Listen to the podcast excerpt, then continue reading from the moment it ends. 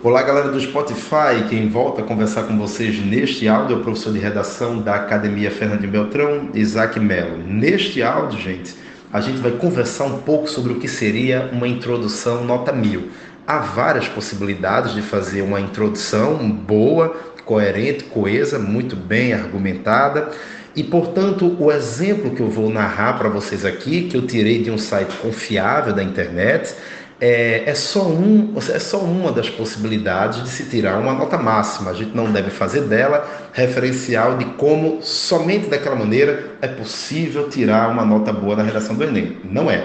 Mas há ferramentas que quando a gente lê uma redação que conseguiu nota mil, a gente deve prestar atenção, lançar um olhar para essas ferramentas a fim de entender que, olha, a introdução ela parte desse conteúdo, desses, desses ingredientes e a gente deve pegar o nosso jeitinho, nossa subjetividade textual, nosso caráter no texto e tentar colocar nosso modo, deixado com a nossa carinha, aquelas ferramentas, aqueles ingredientes. Eu vou ler para vocês então uma, uma introdução de uma redação nota mil, escrita por David Clincham, Clincham, alguma coisa nesse sentido, o nome é um tanto quanto é, é, estrangeiro.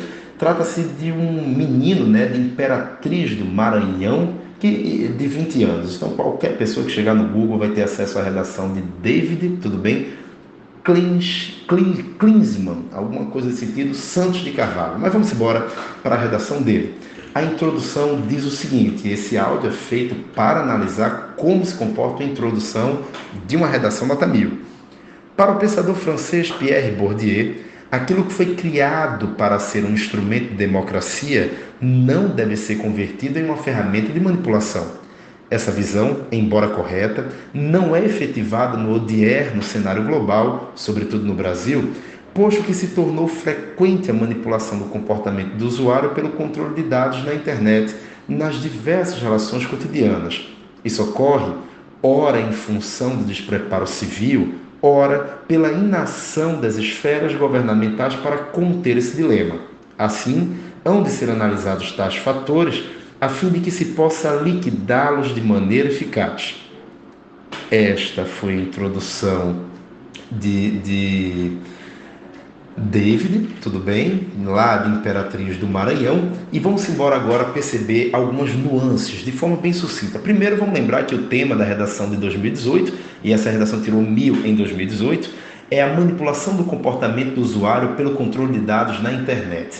Logo de cara, é, o aluno que tirou nota mil, ele começa já com uma citação. Ele diz que para o pensador francês Pierre Bourdieu, aí ele aspeia, porque vai colocar a, a citação direta do, do, do, filósofo, né, do sociólogo, desculpem, aquilo que foi criado para ser um instrumento de democracia não deve ser convertido em uma ferramenta de manipulação.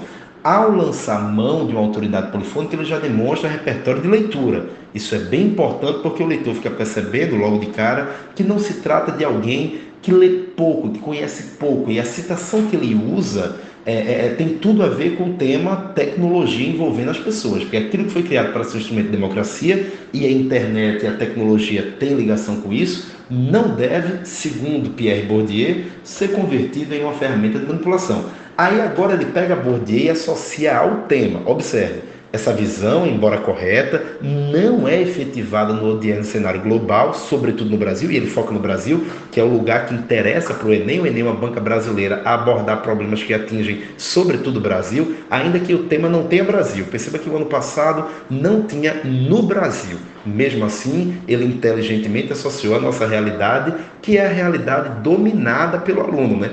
Posto que se tornou frequente, aí lá vem o tema, a manipulação do comportamento do usuário pelo controle de dados na internet, nas diversas relações cotidianas. Acabou. Citação, associou essa citação ao tema e a citação é coerente com aquilo que está sendo discutido no tema. Hora de lançar a opinião. Lembre que no áudio 1 eu disse que a dissertação argumentativa é diferente de uma dissertação qualquer, porque tem uma opinião. E ele vai lá e coloca opinião. Isso ocorre ora em função do despreparo civil. Perceba um detalhe importante: despreparo civil vai ser a tese defendida por ele no desenvolvimento 1. Aí ele coloca uma outra tese. ora pela inação das esferas governamentais para conter esse dilema. Tudo bem? Então ele termina dizendo que assim hão de ser analisados tais fatores: o primeiro, a, a, a, o despreparo civil, e o segundo, a inação das esferas governamentais para conter esse dilema. E ele diz: assim hão de ser analisados tais fatores a fim de que se possa liquidá-los de maneira eficaz. Então, o que é que deve ter dentro de uma introdução baseado nesta introdução? Eu já disse que há outras possibilidades.